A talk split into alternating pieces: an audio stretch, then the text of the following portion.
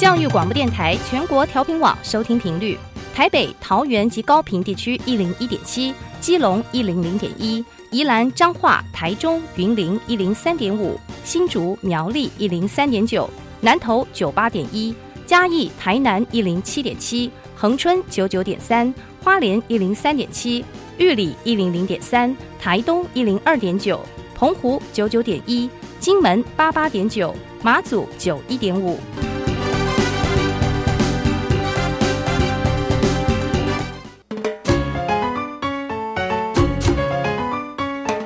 生活处处有科学，人人都是科学人。哎，曾老师，我相信生活处处有科学，但是你说人人都是科学人，这就太夸张了吧？其实啊，只要有好的科学观点、思维训练和持之以恒的毅力，人人都可以成为科学人。Trust me, you can be a good scientist too. 我是曾志郎，我是燕子。科学可以很人文，可以很动人，可以很美丽又浪漫。每个月第一和第三个星期四上午十一点五分到十二点，教育电台邀您一同品味科学的万种风情。欢迎收听，人人都是科学人。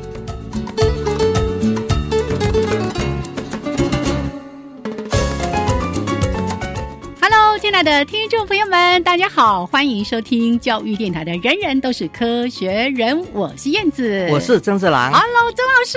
哎，燕子好，大家好。哎哎，怎么没有那个放鞭炮的声音呢？喜安壮。八年前，在民国九十九年六月四号的时候，我们节目第一次的播出，所以。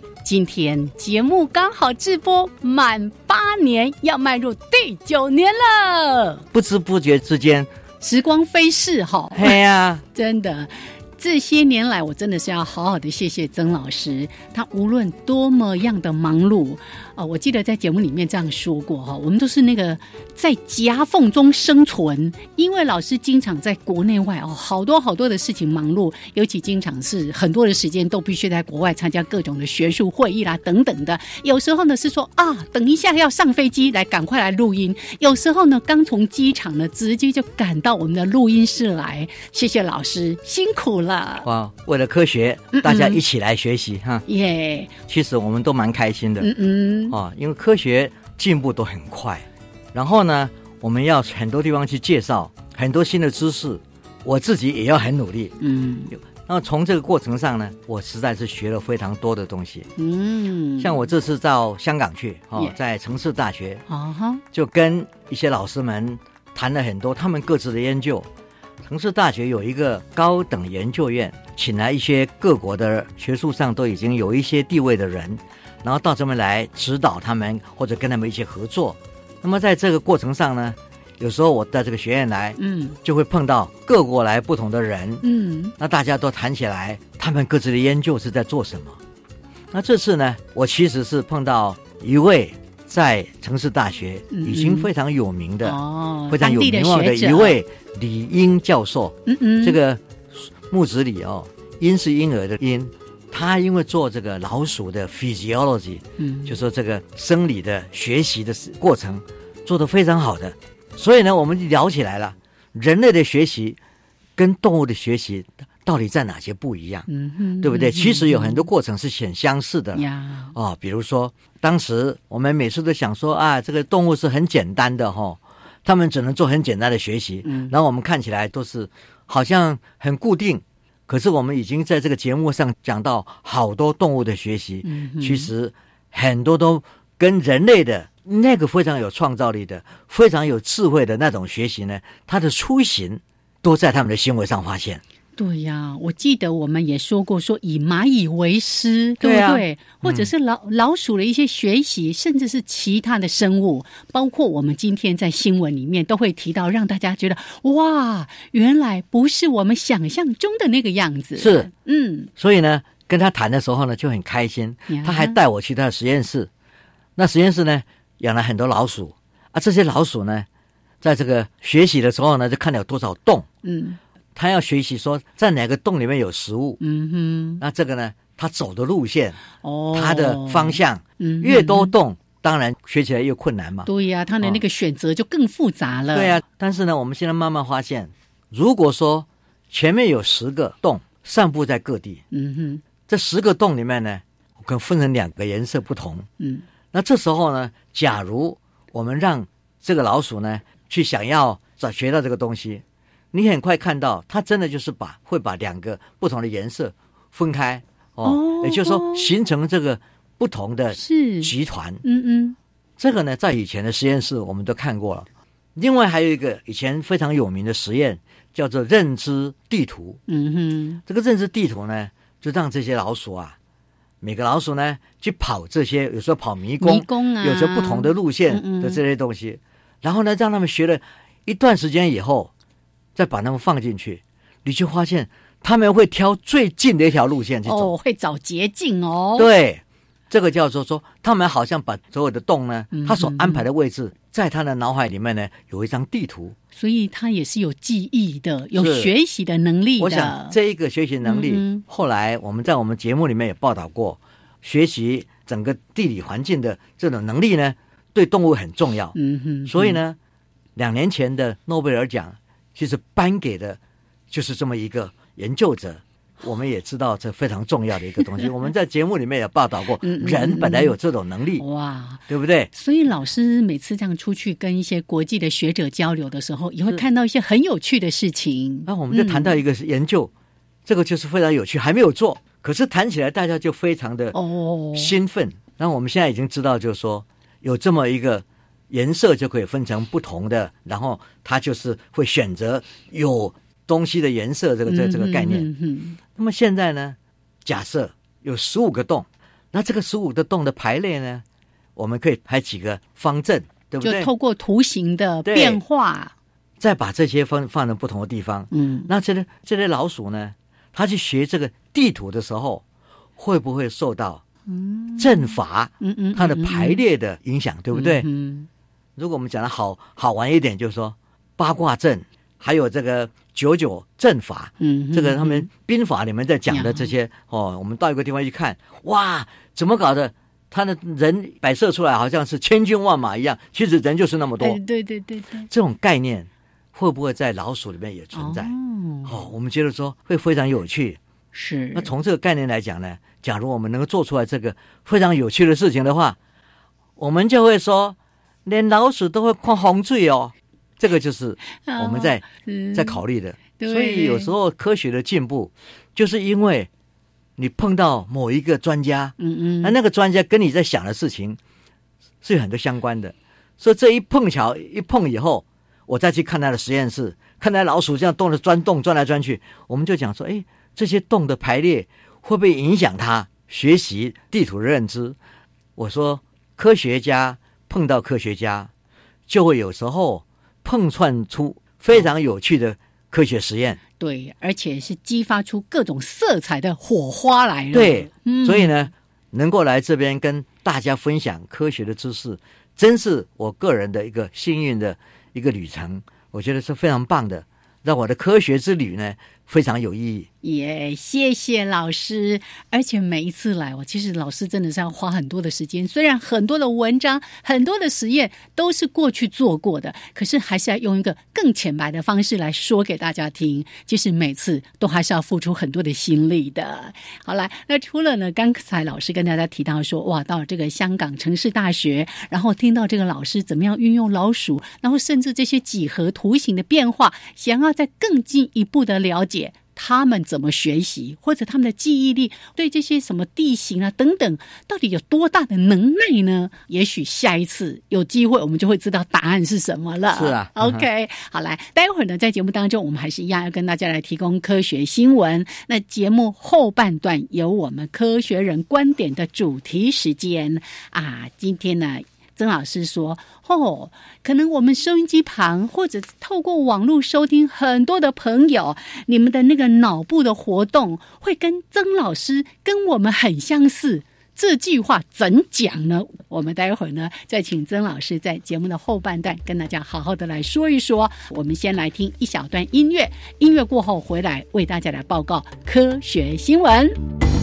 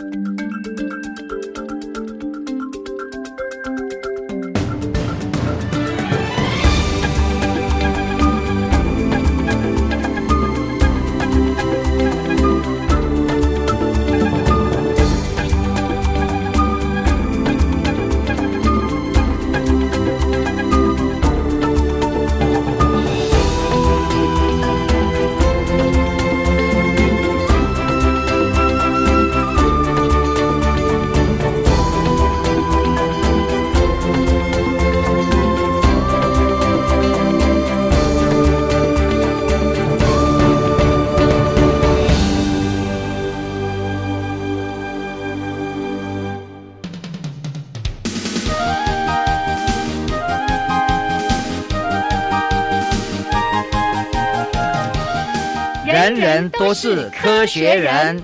Trust me, you can be a good scientist too.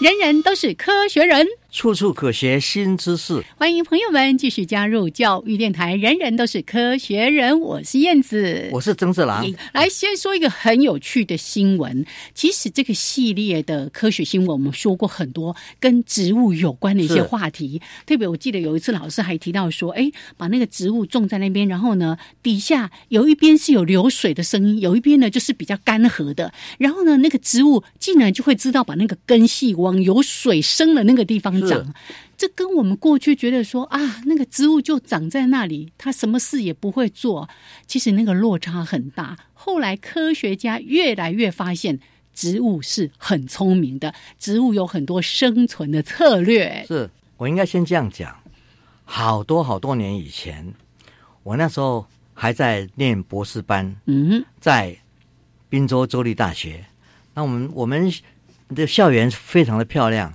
有很多榆树哈，一个木一个榆榆树。嗯哼。那么有一年呢，我们就发现，哎，有几棵开始死亡。哦，是有什么病毒、细菌感染吗？还是病虫害？病虫害。后面的呢，就开始身上发发一种酵素，嗯哼，来阻挡或者是防卫。哦。那么这个呢，以前都是说有这样的像情况啦，大家也没有很多实验去看到。这一次，我们看到威斯康星的这一些研究者真的是很了不起。嗯嗯，他们知道植物遇到有一些虫害啊，或者是有动物过来，嗯，会在他们身上找东西吃，或者把他们的东西咬掉。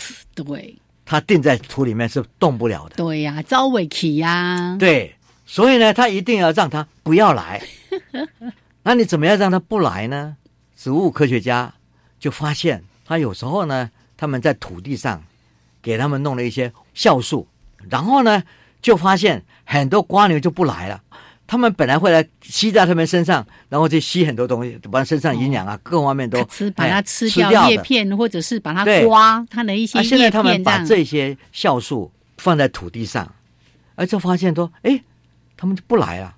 也就是说，这么一个。植物酵素就使得这一片其他的植物旁边的植物都受到保护。嗯哼，也就是说，它发出了这个植物的警觉系统，然后呢，旁边的植物也就开始发出这样的一个酵素了，启动防卫机制。对，所以你看看整个原野的过程上，我即使不需要两脚走动，我也可以因为风吹草动。闻到味道，或者是这些酵素里面呢，吸引了另外一个植物，那个植物就知道，嗯，一定是有危险呀。所以呢，它身上呢也开始就就打预防针了。对呀，老师，你刚才提到的是。另外一种情况哦，过去我们都听到说啊，有一些昆虫的那个幼虫大发生的时候，它就会因为大量嘛哈，所以呢，它的食草就会散发出也许是某一种毒素啊，或者是什么特别的味道来保护它自己，让那些虫觉得一拍家哦。可是你刚才说的是另外一种情况，是侵略者根本还没有来到这个植物本身。这个植物呢，好像感受到有一个威胁在那边的时候，它就开始就散发出这样的一些特别的一些物质的分泌呢。是啊，这很神奇呢。对啊，他们的观察是很精确的。嗯，他们在那个土地上喷了这些瓜牛的粘液，发现就说，哎，旁边的番茄，番茄就开始植的植株啊，哈，就分泌一种叫做脂肪加氧酶啊。这个脂肪加氧酶的这个酵素呢。它会驱赶瓜牛，哎，所以呢，我们以前不知道，都认为是植物要被咬的时候，被咬的时候，对，你哪有什么防卫机制？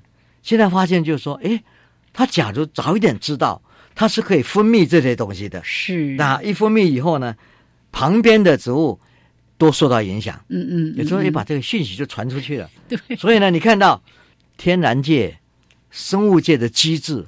在演化的过程上，因为有这种机制，它存活；没有的就消失了。所以呢，它自然的就保留了这种警觉性的酵素的分泌。嗯哼，所以我觉得说，我们今天谈植物，我们谈到演化，我们谈到这种非常重要的警觉植物警觉性，能够影响它的，不止它自己，也许旁边的动物也会受到影响，嗯就不敢来了。是。是，因为它分泌那个化学物质之后，它可能让自己变得不好吃，或者有毒性，或者有苦味，反正各种的，让本来要吃它的这些生物觉得，嗯，我不要了，我离远一点。以前啊，我们也听说过人家做研究，就蝗虫呀。啊来的时候哦，蝗虫要过境了哇，把那个玉米田啊这些是吃嗯，刷，对，但是呢，前面的吃以后，如果这个这些有一些防卫机制的，后面他就不吃了，因为不是说他吃饱了，不是，而是他们分泌了这些酵素以后，他们不接近了。哦，我想起来，我们也在前不久说过一个新闻，那个长颈鹿不是都会去吃那个植物吗？然后为什么它这一颗吃一吃之后，它会跑到有一段距离的地方才再去吃？因为呢，当他在吃这一颗的时候，它旁边的树木就有感觉了，对它们就开始分泌一些，对让它变得不好吃的，所以他就必须要跑得更远。跑远一点。对，哎呦，真的那个大自然界实在是太神妙了，所以哦，真是令人惊奇，嗯对不对？嗯嗯嗯，所以呢，我觉得说，今天我们不但要谈植物，我们还要谈动物。哎更惊奇的事情是，动物怎么来用植物？对还可以拿来当草药。哦，我们都说神农氏嗯嗯，长因为白草，尝百草，嗯然后呢，就慢慢慢慢做出了很多药。这种草药的的出现，也不是只有在东方、南美洲，嗯我们看到很多很多非洲也有啊。是只要有人的地方，他们都会在树林里面，或者森林里面，或者草丛里面找到可以治病的药。其实你看，我们那么多的药物，绝大多数都是采集自或者萃取自这些大自然当中的各种的植物。对所以我们为什么一直在说保护环境这么样的重要？也有也有人讲说哦，猫如果受伤，嗯他们也会到外面去找找个药。有啊，小时候那个猫狗都这样子，他们就会出去，然后吃那个各种的草啊，哎，这个都是道听途说，嗯嗯，也有一些，但是真正的证据还是要来自科学实实验室以前我们都是观察而已，观察。嗯，所以呢，就是这一群在婆罗洲自然基金会的行为科学家呢，嗯哼，他们就是在岛上住了多少年，观察这些红毛猩猩。哦，偶然田故，他们就发现，在他们经过几几万小时的观察观测，就发现，哎，有一些红毛猩猩嗯哼，在他们身上受伤的时候，他们会去找。某一种不是当做他们的食物的以前都不青草碰的东西，哦会去特别去找来，找来干什么呢？在嘴巴里面摇摇一摇。然后把它口水呢吐在那边以后，就变成好像是人工那个药、哦，大锅油啦，变青成草药啦，哎，然后呢就在身上涂大果药嘛，嗯哦，啊，所以呢，它虽然没有贴，可是整个这样趴上去了以后，也是非常有趣的一件事情。对呀、哎，那新闻里面还说他不止贴上去呢，他还会按摩呢。是他会在上面按摩几对十分钟这样子。过过去。像这个东西一定是早期的时候有一些发现了这个东西，嗯然后它的过程传递了给另外一些猩猩，然后又传递了给另外一些红毛猩猩，所以在红毛猩猩的这个族群里面，族群里面，嗯。可能就是父传子，子传孙，哦。然后呢，朋友各方面的散开，所以变成就有一个药的知识吧。嗯哼，所以我们希望讲说，哎呀，今天我们如果看到说人类好像会造草药，你在动物的身上，今天人家是科学家很仔细的观测，还记录下来，是就看到这个红毛猩猩呢也在做同样的事。呀，那我们讲讲说，它到底能够做多少个，还要再观察，嗯对不对嗯？它这是疼痛，有没有其他的？哦哦如果说不同的病痛，对呀会不会去找什么不同的药来吃？嗯，我们不好意思做实验，不然的话，让他们去拉肚子以后，看他们去哪里找东西来吃，会不会找牛黄丸啊？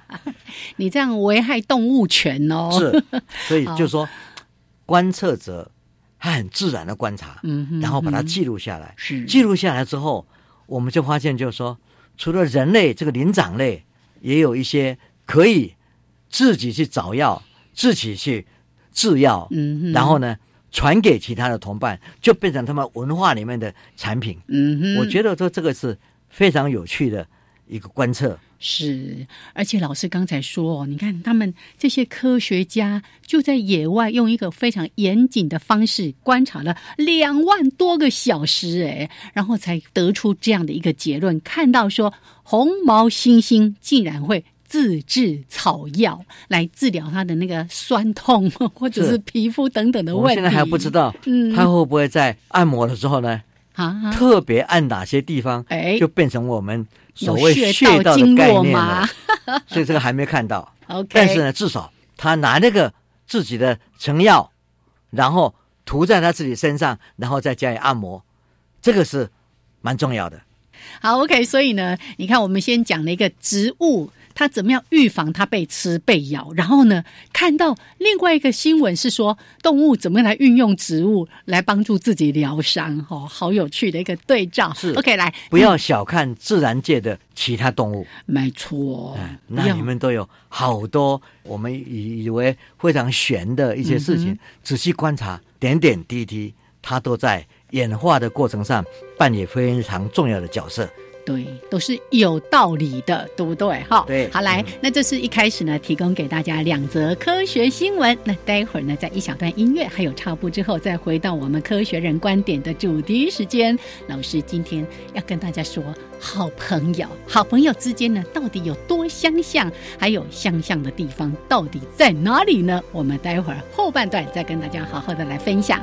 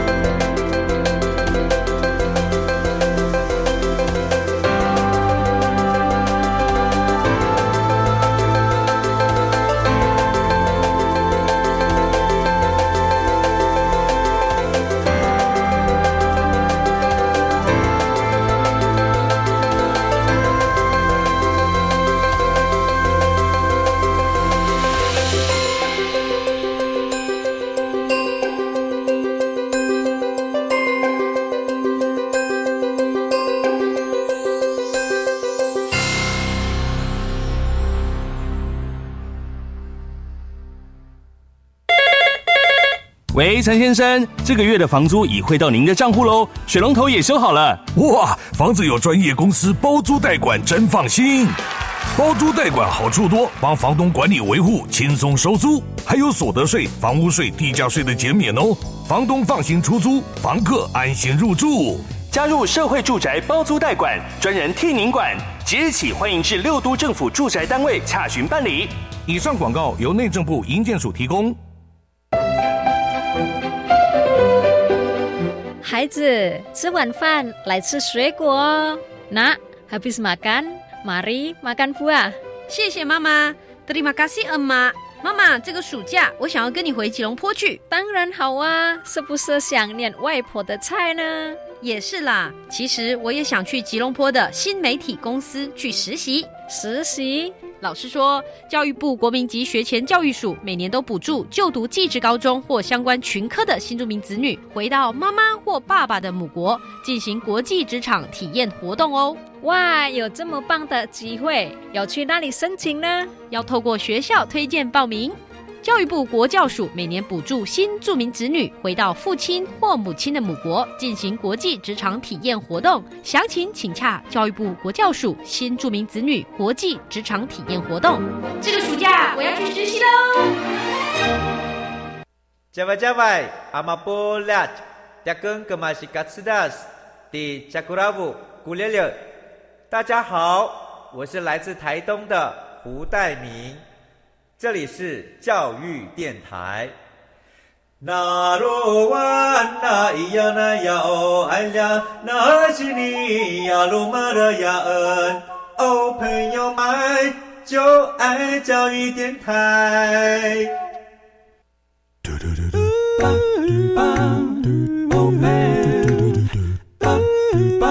Open your mind, open your mind，就爱教育电台。嘟嘟嘟嘟，Super Duper。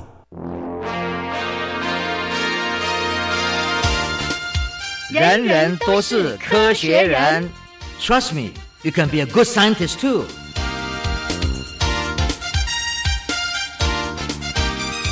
人人都是科学人，处处可学新知识。欢迎朋友们继续加入教育电台。人人都是科学人，我是燕子。我是曾志郎。再次说一下，还是一样要欢迎所有的朋友们，在每个月的第一还有第三个礼拜四锁定我们“人人都是科学人”的节目，也不要忘了，如果哪一天的节目刚好没听到，还是想要重听的话，回到我们教育电台的官网哦，来找到“人人都是科学人”节目直播之后的六十天，您随时都可以来点选收听。好，那刚才呢说到了科学新闻，接下来科学人观点，刚才说了好朋友，我们说啊，好朋友就是什么志趣相投，对不对？然后有一些志同道合啦等等的。可是到底关键是什么？哇，科学家也很想要去探究。我是觉得做这样子，嗯，我们这个节目常常在谈一些科学的发现，当然很重要的就是说，我们要看不同的方式，在研究这个人、动物、植物在宇宙里面他扮演的角色。嗯哼，我们会发现很有趣的，就是说，在西方，在希腊，在两千五百年前，我们就看到这些科学家呢，渐渐打开了一个科学的门，嗯哼，因为他们的方法分析、分析再分析，这个对物质、对可以测量得到的这个概念非常重要，嗯。所以他们一定要把它分析，然后看到证据，分析、分析、分析，这是一种科学的，我们叫做一个方法，嗯一个途径。是，可是，如果我们两千五百年过来看，在很多不同的地方，虽然没有用这种方式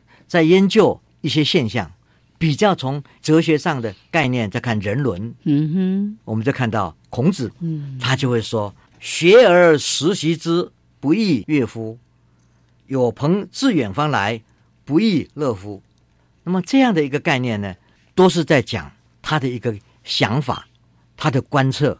啊，这个观测呢，是重点在于以和为贵。嗯哼，我们看到就是说，大家和平、爱心啊，这个观点。哦世界大同，对然后他就在讲说，很重要的地方在于我们对于知识的新的发现。嗯，所以你常常学习，你就会有一种喜悦的心情，因为到底又知道新的东西。对，那如果有朋友呢？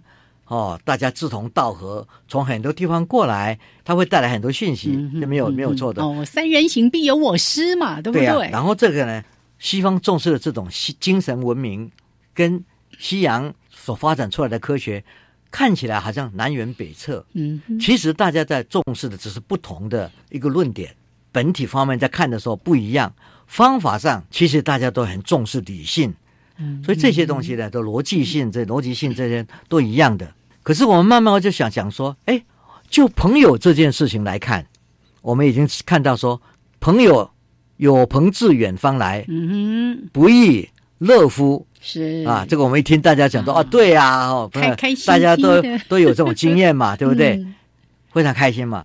可是对朋友这件事，从这西方科学的观点，嗯，分析、分析再分析，到底能够分析到什么地步？哦，还要先界定什么叫做朋友，，对，这个就是西方哦。我们认定朋友，我们会从很多现象、关系、精神文明去探讨它。嗯可是他这不是，他这个就说，为什么会形成朋友？嗯哼，这个形成朋友的这个 bond，我们所谓连结，到底是怎么一回事？耶，这就是西方他们看这件事情的一种方法哦。所以呢，他们当然就讲说，那你总要先界定一个名词，什么叫朋友嘛？嗯哦，这个定义要先先弄清楚，对，不对？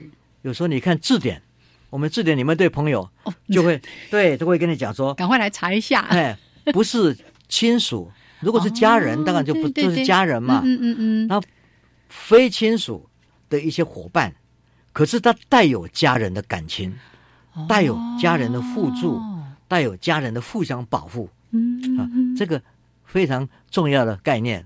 那既然不是亲情，你怎么发展出这样的一个一个感情出来？嗯那当然就是我们界定朋友，就是刚刚我讲的非亲属，但是这些伙伴呢，他有一个非常重要的重点，他是跟家人一样，能够分享，互相照顾啦、对，提携啦在什么的，分享的特征嗯这些行为上表现出来。这个现象一一目了然的。嗯嗯，你今天如果到幼儿园，就看看一般的小孩，哦，你只要观察一阵子以后，你就知道说哪一个跟哪一个好。好，同一国的啦，对，所谓同一国的，嗯对不对？啊，这些朋友的情况，你分辨一个小孩跟另外一个小孩是朋友，或者表现出在哪里分享。嗯哼，我们刚刚讲说，家人会分享，是朋友也会分享，然后分享呢，你看到自己说我在吃东西，旁边有个好朋友没有东西吃，你就会分享，对不对？是朋友虽然不是家人，你会分享，说你界定这个就是就是朋友嘛，就是朋友，对，然后就说我有我的朋友也应该要有的的分享，而且就好像就变成一个命运共同体。在在这个共同体的驱动之下呢，他如果发现困难，通常你也会产生同理心，嗯。你也会产生说啊，他有难了、我应该是一起来分担他的痛苦，嗯，对不对？有时候呢，帮助他，帮助他嗯。卷起袖子，哎，对不起啊哈。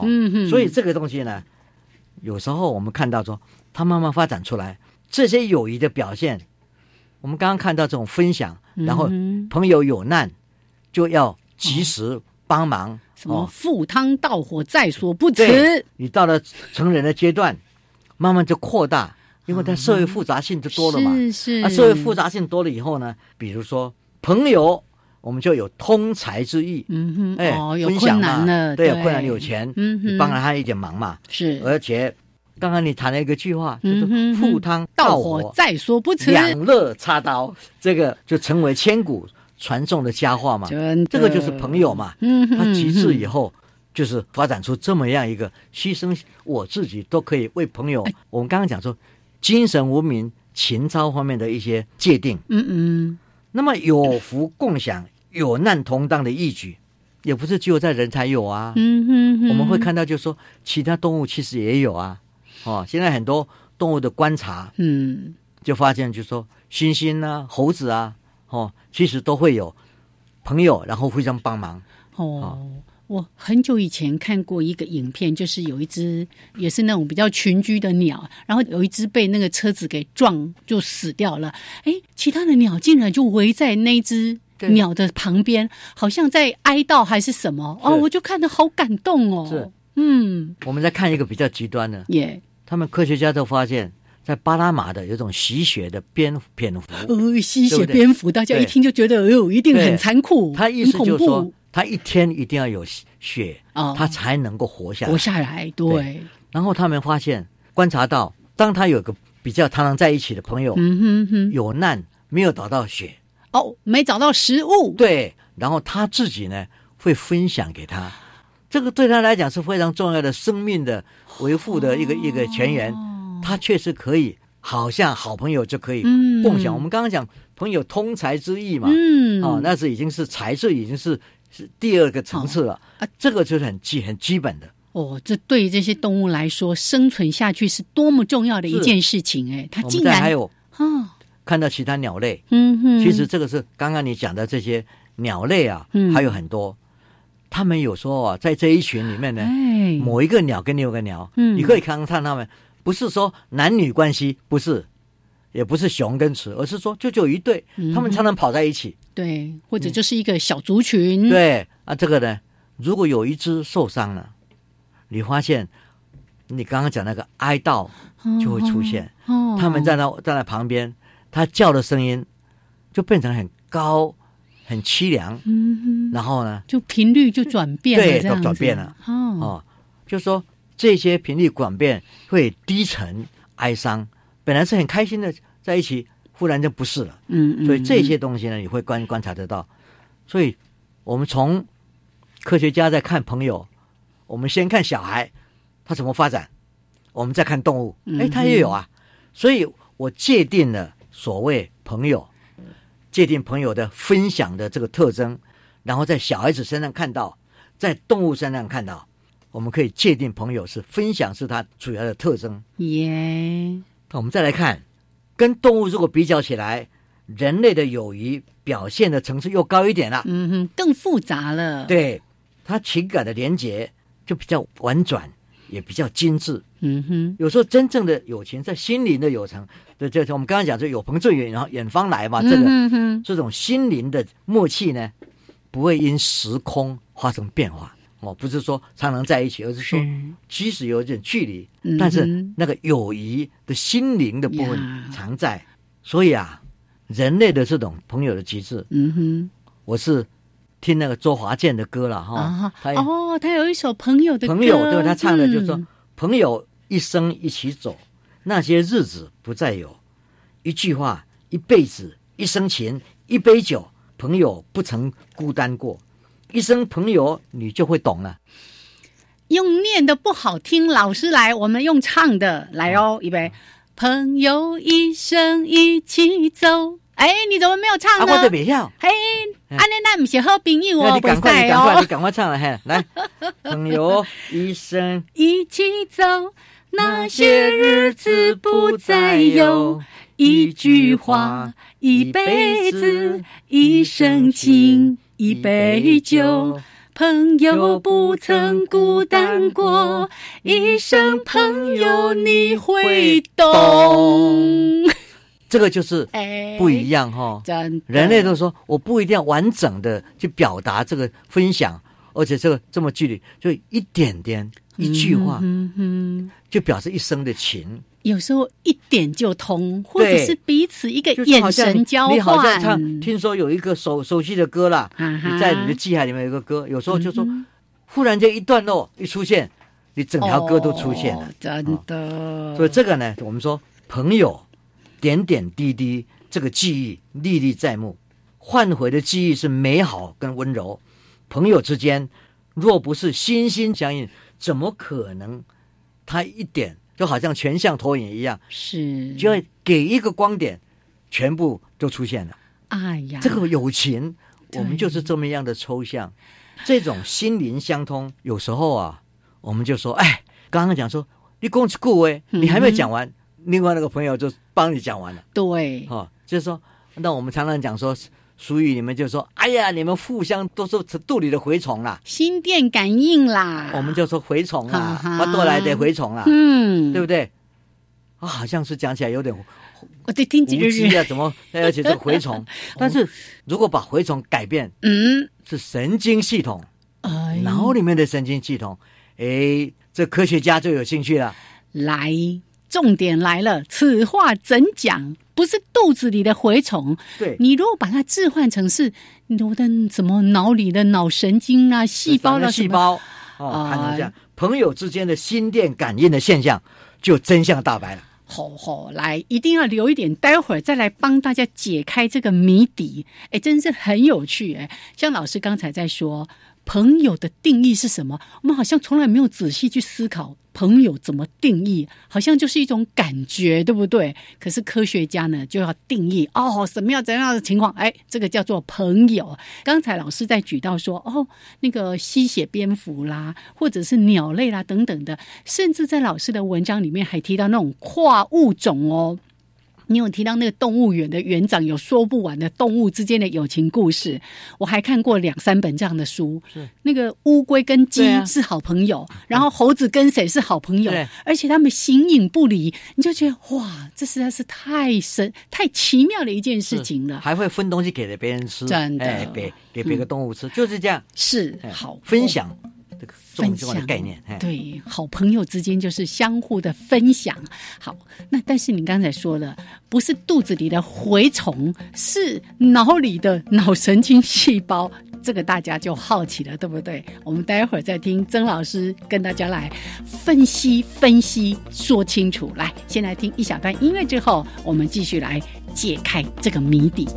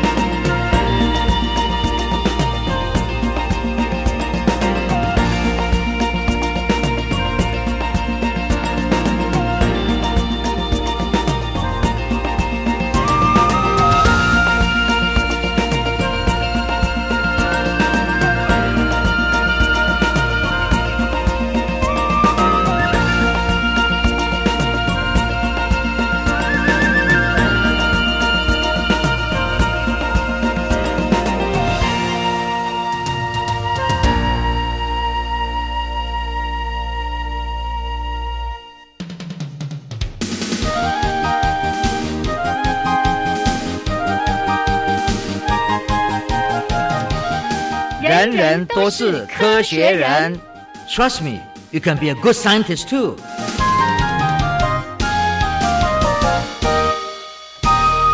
人人都是科学人，处处可学新知识。欢迎朋友们继续的加入教育电台《人人都是科学人》节目，我是燕子。我是曾志郎。嗯，我迫不及待要听听老师把那个吼、肚子里的蛔虫，老师这样说的时候就觉得，哎呦，听起来有点恶心。可是呢，如果我们把它改成是脑里的神经细胞，科学家觉得，哎，这样就有道理可言了。怎么说呢？对，我们就会看，嗯，如果好朋友，我们刚刚讲说你怎么界定好朋友，对不对？耶对，所以科学家从这个地方着手。嗯，我现在要界定朋友跟朋友之间有亲疏的关系，对不对？嗯，那好了，我们找到两百七十九个啦，然后在脸书上或者在他们这个网络上，哦，看他们频繁的互动，对，嗯，然后把它定义成为一二三四五，就说朋友。知心的好友，还是是好朋友，还是只是朋友，或者是点头之交？，对，那你慢慢慢这样，你可以看从他的频率的他们之间嘛。对，那你这样定义之后，好，我们现在有一个一个量表，嗯哼。对朋友，然后从里面呢再找出四十二位，这里面愿意来做脑科学的这个实验的，嗯哼，然后一进来以后，我们就到了核磁共振，哦，我们之前经常讲到的对，，嗯，让他躺在那里看什么呢？看到很多不同主题的影片的嗯 video，、这个影片。是是，啊，这个在讲某些卡通好玩的啦，哦啊，这个在讲很严肃的哦，政治性的话对题，或者政治性的话题，嗯。或者是比较社会性的话题，哦，同志不同志各方面，哦。然后这都是要有价值判断的，或者一些温馨感人啊对什么的。呃，讲了这个哦，很多。嗯，那你你在看的时候呢，你的脑脑波就会有一些，你的脑里面的哦反应，嗯嗯，对这些 video 的反应，对不对？是。影像内容，对不对？每个人都看哪一区特别活跃，每样。每个地方 都弄下来，是，但每一个人都有在不同的主题之下，嗯，他的注意力、记忆力嗯。的地点，他的什么地方做判断的地点，这科学家也都已经知道了。哦每一个部位，我们大概都知道他们在做什么。嗯哼，所以呢，我们就可以在这四十二位里面，把他们的核磁共振拿出来，做了很很精细的分析之后，然后来看不同的主题，这些不同的人，如果是在他们的部位跟强度的脑神经的这个活化的程度嗯哼，很相似的话，再回过头去看，哎，他是不是朋友？哎，一发现，哎，很清楚，哎，朋友如果是亲密的朋友，嗯嗯，他们的相似度就很高。如果不是那么刚刚讲的说，不是亲密度那么哦点头之交，只点头之是认交的话识，呢，就好像是跟一般人一样。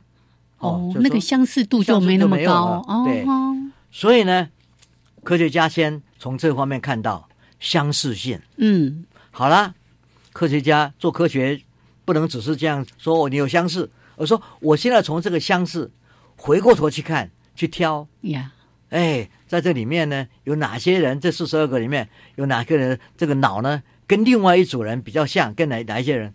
那我们就就回过去看他的量表，他跟那个人在那个量表里面是朋友呢，还是朋友的朋友呢？还是朋友的朋友的朋友呢？哦哦哦，越拉越远啦，是，嗯，由亲到疏。书，那么这个过程上，我可不可以从一边推过来，再从另外一边推过去？嗯，哦，所以。就是我们经常在说，是因跟果之间，对哎，他们是因为好朋友，所以脑部的活动相似呢，还是是因为他们的脑部活动对一些什么学习、记忆、判断就相似，所以他们变成好朋友？是，所以这一些东西都是我们科学家呢，就从脑的这一个量表里面嗯，去看到朋友的亲疏有别。我们就觉得说科学啊，因为他分析不是只有外面的现象，而是分析到神经细胞。嗯嗯那神经细胞的相似度，就又带来另外一个问题，就是你刚刚讲的。嗯。啊，这两个人相似，到底是因为他们本来相脑脑波都很像，他们对什么的的那个主题呀、对什么东西都有共同兴趣，才变成好朋友，哦，还是成为好朋友，慢慢接触，慢慢接触，慢慢接触，了解彼此以后，就越来越相近。哦，越来越像了。对啊，所以说蛋生鸡还是鸡生蛋？对那我们有时候会讲说，哎，这个夫妻脸很像哦，啊，对啊，到底是因为他们是很像才结婚，还是因为结婚之后每天看哎越越来越越像越，来越像，对不对？对对对对，我有时候很有趣的想说，那他们离婚之后会不会哎呦变得不一样了副姐妹吗？的 嘴脸，这个才因此才离婚？这个可以持续观察。是，所以科学就是这样一层一层一层的来。呀。所以呢，我也觉得说非常有趣的，我们看到科学的检视，嗯哼，然后呢，我们可以从脑神经的，我们说心心相印，变成脑脑共波，哦，对不对？好朋友的定义了嘛，嗯。是不是？本来就是分享而已，现在变成就心心相印，然后到脑脑共同有这个一个脑波，嗯好像对很多事情的东西都很相似，是，对不对？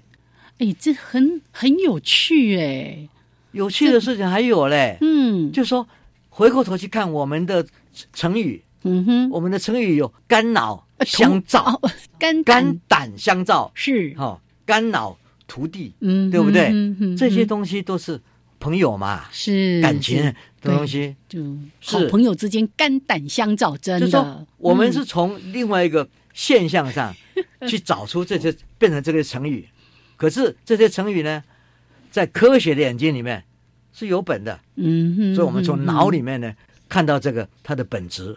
哦，所以我常常觉得啦，科学如果能从分析的角度，再看到精神文明这个科学跟人文的结合融合在一起，人类对整个宇宙、对我们自己的了解，嗯哼，就到了一个科学的新境界是，对不对，A new world of science。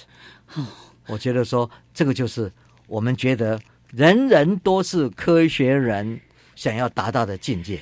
对，而且这也是我们在节目里面一再在分享很多跟脑科学有关的相关研究的实验哦，真的就是要探究出人类非常奥妙的一些事情。朋友之间到底是因为他们本来就有这种脑部活动啊，是很相似的，所以他们见面就容易成为好朋友呢？还是是因为成为好朋友之后，他们有相互的影响？